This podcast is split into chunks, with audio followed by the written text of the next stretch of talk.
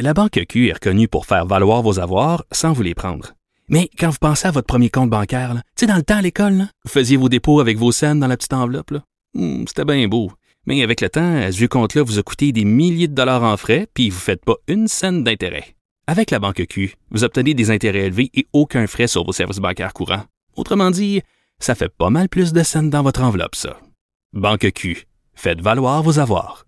Visitez banqueq.ca pour en savoir plus. Radio. Pour elle, une question sans réponse n'est pas une réponse. Geneviève Peterson. Cube Radio. On est euh, avec Guillaume Lavoie. Non, on n'est pas avec Guillaume Lavoie. Qu'est-ce que je dis là? On va parler euh, de la situation des Ouïghours euh, en Chine. Hey, je m'en vais en vacances demain. Ça commence à apparaître. On est avec François Audet, qui est directeur de l'Institut d'études internationales de Montréal. Monsieur Audet, bonjour. Oui, bonjour. Bon, on réagit à des documents internes du gouvernement chinois qui a obtenu euh, le Globe and Mail qui détaille l'utilisation des Ouïghours, une minorité musulmane, dans les usines chinoises, techniques d'assimilation utilisées par le régime. On en parle quand même depuis déjà quelques temps. Là. Euh, quelques mois, on a commencé dans les médias à s'intéresser aux Ouïghours. Euh, les gens qui s'intéressent davantage à la politique internationale sont bien au fait de tout ça, mais pour le grand public, là, quand même, c'est très peu longtemps euh, que même ce mot-là, le Ouïghour, est connu. Euh, puis bon, je le disais, c'est une minorité de confession musulmane. Euh, on les envoie dans des camps de travail. Et ce que le Globe and Mail sort aujourd'hui, c'est quand même majeur, là, ce rapport produit par le gouvernement chinois qui explique vraiment en détail là, cette opération-là. Oui, oui, puis comment ça se déroule. Est-ce qu'il y a des choses qui vous, vous ont particulièrement frappé dans cet article-là? Ben en fait, euh, c'est un des premiers articles de d'un grand média fouillé là.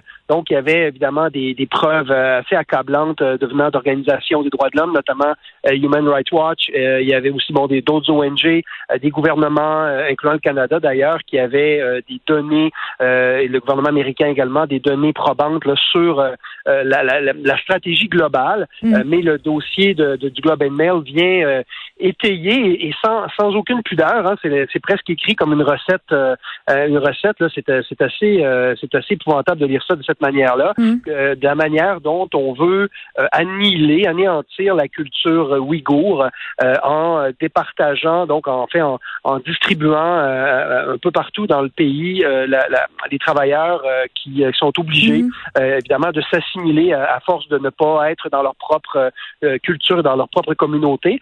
par contre, il y a euh, des informations qui sont beaucoup plus, euh, euh, je dirais, pas, ben, pas beaucoup plus, mais d'autres informations importantes aussi à retenir sur, sur la stratégie du gouvernement chinois.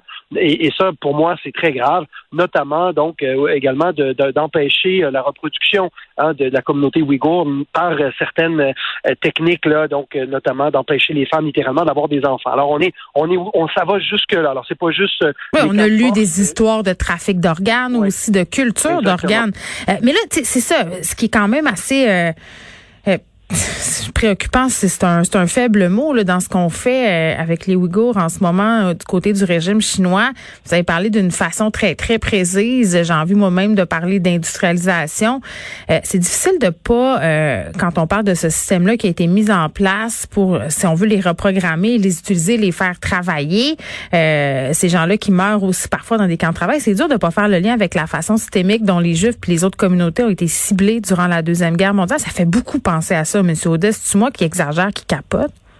Non, euh, et lorsqu'on parle de génocide, ben c'est ce genre de comportement volontaire euh, de, de, d'anéantir une culture, une population, etc., euh, par différents moyens tragiques, hein, évidemment, dont évidemment des crimes, mm. des meurtres, l'annihilation la, des cultures et tout ça. Alors, tout à fait, c'est il y a des parallèles, des parallèles à faire. Euh, ce qui, ce qui, ce qui euh, et aussi des parallèles du fait que euh, à une époque où notamment le régime de l'Allemagne nazie était une puissance importante d'influence, ben on se retrouve aujourd'hui avec une Chine qui est aussi une très grande puissance influente et avec laquelle on a les, démocraties ont de la difficulté à gérer et à traiter avec cette cette situation là. Donc ça, ça nous met un peu en porte-à-faux dans notre culture démocratique et, les démocraties sont encore porteurs de certains d'un certain espoir hein, du respect des droits de l'homme. Et là, euh, on est un peu pris en porte-à-faux en, ne sachant pas trop quoi faire. Saudet, attendez, là, je pense pas qu'on sait pas quoi faire. Je pense qu'il y a un peu d'hypocrisie. On est très dépendant de l'économie chinoise. La Chambre des des communes, les communes pardon, canadiennes qui a reconnu, je pense c'était lundi passé, le génocide. Il y a eu zéro vote cabinet Trudeau sur la question. Ils sont restés en dehors de ça. Les oppositions, euh, d'ailleurs, euh, leur ont reproché. Euh, oui, mais ça va, ça va au-dessus, du politique, hein. Ça ben va, c'est notre consommation. on a tout du made in China dans nos téléphones, dans nos autos, dans notre, dans, notre, dans, nos, dans nos vêtements, et on est toutes et tous un peu communément responsables. Alors, je vous entends sur le leadership politique, et effectivement, il pourrait, il doit y avoir dans les grandes démocraties, puis on espère qu'aux États-Unis ça changera. Des, mais est-ce que c'est possible? Le Canada tout seul, on peut pas euh, tenir tête à la Chine. On est trop dépendant économiquement, mais si Joe Biden, quand même, que durcit le temps avec la Chine aussi, avec la Russie ces derniers temps, là, s'il y a une alliance qui se forme contre l'Empire chinois, parce que je veux bien croire que, bon, la Chine, c'est une hégémonie économique, mais à un moment donné, si tu veux participer pour, vrai, euh, puis être une vraie puissance mondiale, il faut que tu aies une bonne réputation. À un moment donné, il faudra peut-être qu'on monte plus patte blanche. Là, ils reconnaissent pas encore la Chine, qu'est-ce qui est en train de se passer, continuent à nier malgré les preuves, la documentation, les reportages, les témoignages.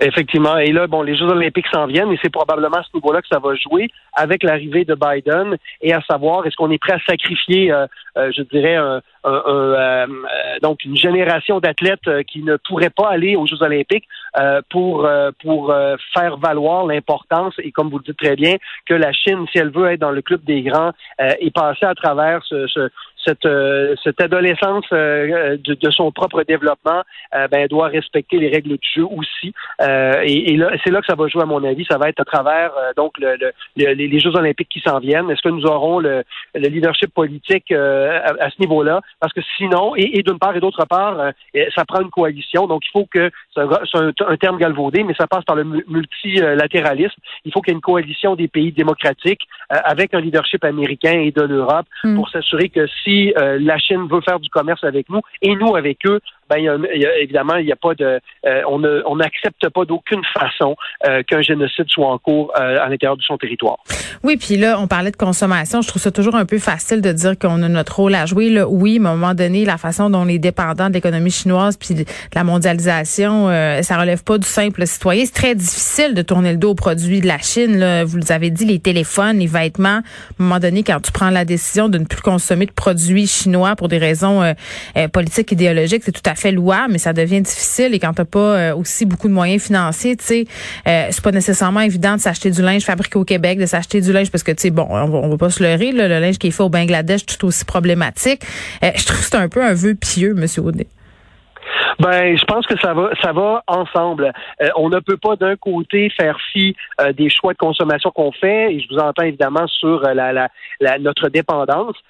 mais si si le leadership politique n'est pas là non plus, ben c'est sûr qu'on sera pas, ah, ça va continuer. sensibilisé. Effectivement. Donc je pense que ça, ça va ça va ça va ensemble. le leadership politique doit nous sensibiliser et des entrevues comme on fait maintenant à ce qui se passe et, et, nous nous informer adéquatement sur ce qu'on connaît et sur ce qui se passe actuellement en Chine. Et d'autre part, le leadership politique doit aussi être prêt à payer le prix, à mm. savoir, ben, si on fait ça, c'est pas juste économique, c'est aussi des otages hein, canadiens qui sont actuellement euh, emmurés euh, en Chine. Euh, jusqu'où ça peut aller, jusqu'où la Chine est prête à bomber le torse. Euh, pour ne pas euh, se faire, euh, pour pas qu'elle sente une mm. ingérence sur son territoire. Alors, c'est, ça peut aller très loin. Faut, faut, et, ça va prendre et du doigté, mais aussi du leadership politique. Monsieur Audet, je rappelle que vous êtes directeur de l'Institut euh, d'études internationales de Montréal. Je vous parle de vaccination. Euh, là, plus en plus d'experts, d'experts, pardon, qui s'inquiètent, soulignent que les pays riches s'approprient la grosse part des vaccins, tandis que les pays moins développés sont condamnés à attendre à avoir des vaccins aussi qui sont moins efficace? Est-ce que vous trouvez qu'on fait fausse route en ce moment du côté de la vaccination euh, à l'échelle globale? Ben, euh, écoutez, c'est le nationalisme vaccinal. Hein. On veut. Euh, on veut tous que nos grands-parents et nos parents âgés se fassent mm. vacciner en premier, et c'est ce principe-là mis à l'échelle planétaire qui, qui fait qui, qui, qui, qui euh, euh l'équation du comportement euh, de tous les pays. Donc, euh, on peut, en là aussi, hein, et je, je, me permets de le dire, c'est facile de dire qu'on fait fausse route, mais en même temps, on souhaite que nos grands-parents soient vaccinés en premier. Oui, c'est toujours au plus fort la poche, puis on est bien égoïste. Je pense que la pandémie nous a montré ça. C'est quand on sait que le Canada, qui avait réservé beaucoup plus de doses que nécessaire, bon, on est allé piger dans des banques internationales destinées aux pays en développement. Ça fait pas chic-chic, mais en même temps, on se plaint de l'autre côté qu'on vaccine pas assez vite puis qu'on on veut des vaccins.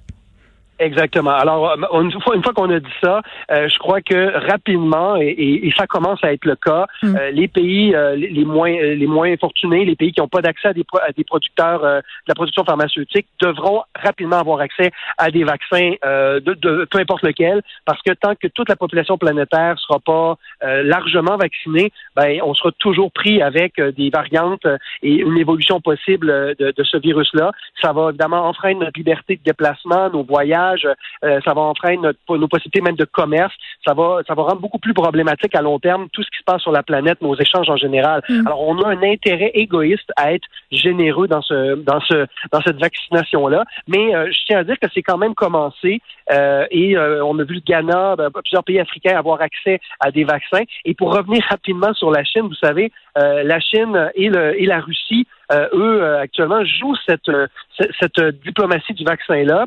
Donc, les, les vaccins produits, notamment en Chine et en Russie, sont les premiers et largement distribués dans les pays les pays pauvres, là, bon, qu'on va qualifier de pauvres. Alors, diminuant de facto aussi beaucoup l'influence des démocraties qui sont, et, plus l'Europe que même le Canada, repliés sur nous-mêmes dans, la, dans cette culture de, du nationalisme vaccinal. Oui, bon, c'est assez machiavélique, mais ça va marcher. François Audet, merci, qui est directeur de l'Institut d'études internationales de Montréal.